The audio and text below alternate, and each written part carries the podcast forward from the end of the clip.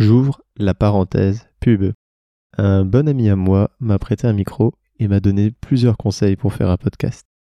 Il anime le podcast Savant sachant chercher autour de la vulgarisation scientifique. C'est super, je vous invite vraiment à les écouter. Et maintenant, en tout cas, j'espère que le son sera plus agréable. Fin de la parenthèse.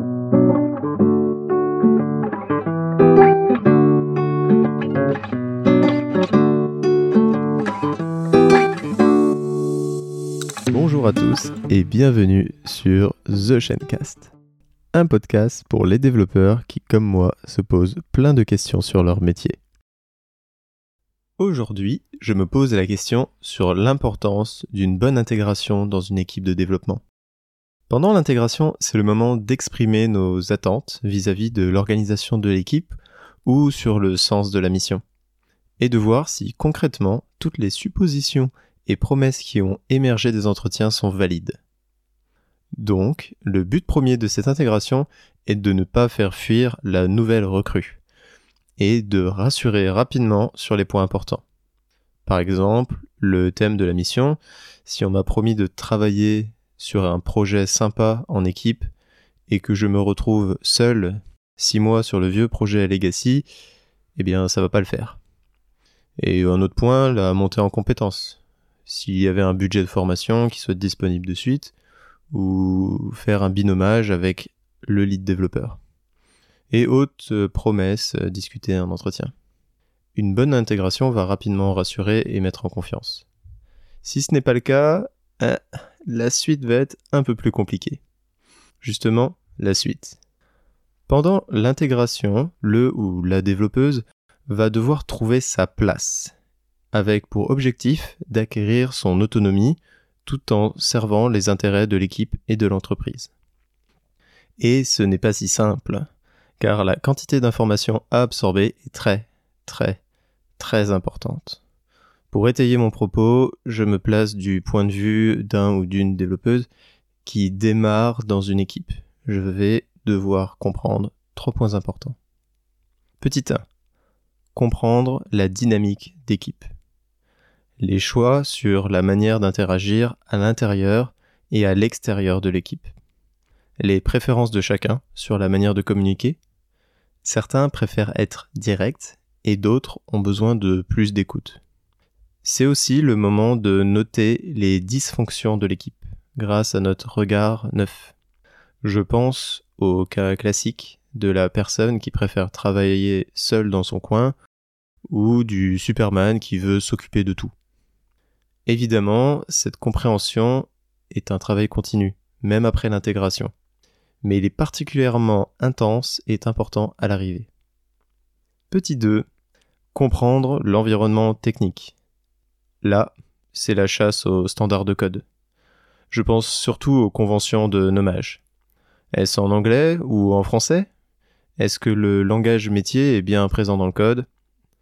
Voilà, c'est le genre de questions qu'on peut se poser les outils et les frameworks utilisés. C'est quoi le framework de test? Euh, Est-ce qu'il y a un ORM Quel est le framework d'ingestion de dépendance, s'il y en a un?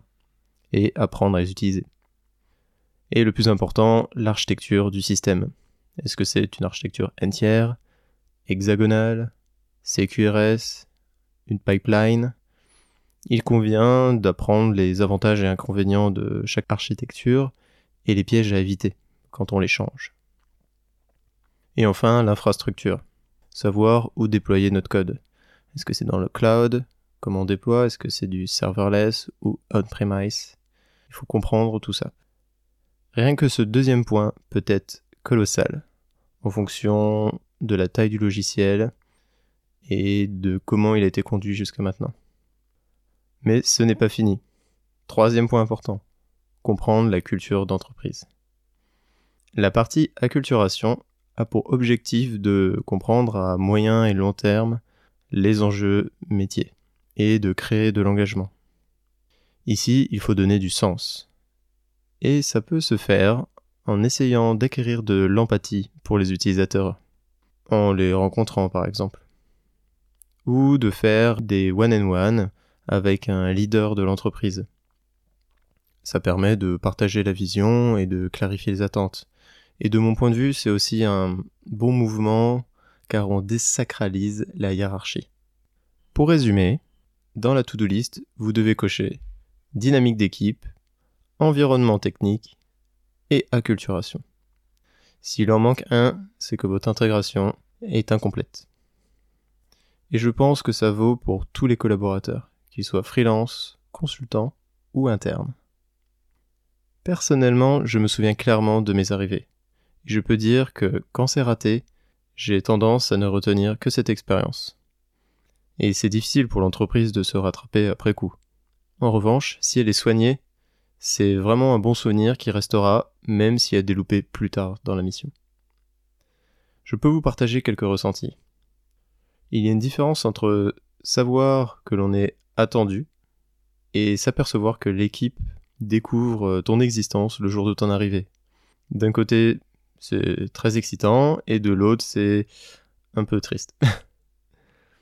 Il y a aussi une différence entre avoir un référent pour répondre à toutes tes questions et devoir envoyer des bouteilles à la mer par email constamment. On peut vite se sentir seul dans la deuxième partie et très accompagné dans la première. Et enfin, une différence entre pouvoir donner et recevoir du feedback et avancer au pif en étant ballotté par nos erreurs. Rien de plus frustrant que d'avancer à l'aveugle. En revanche, c'est très grisant de sentir que l'on apprend. Ce qui m'amène à conclure. L'intégration est la première pierre vers l'excellence technique d'une équipe, en contribuant à son épanouissement et sa durabilité. Pour moi, cette phase est le reflet de la culture de l'entreprise et de l'équipe. Donc, soyez attentifs. Du coup, je suis curieux. Et vous, c'était comment votre intégration? Et quel impact ça a eu sur les mois suivants? Merci d'avoir écouté ce podcast jusqu'ici. Je vous invite à partager aussi vos expériences en intégration. Je pense que l'on peut vraiment apprendre les uns avec les autres. Vous savez tout, il ne me reste plus qu'à vous donner rendez-vous au prochain épisode.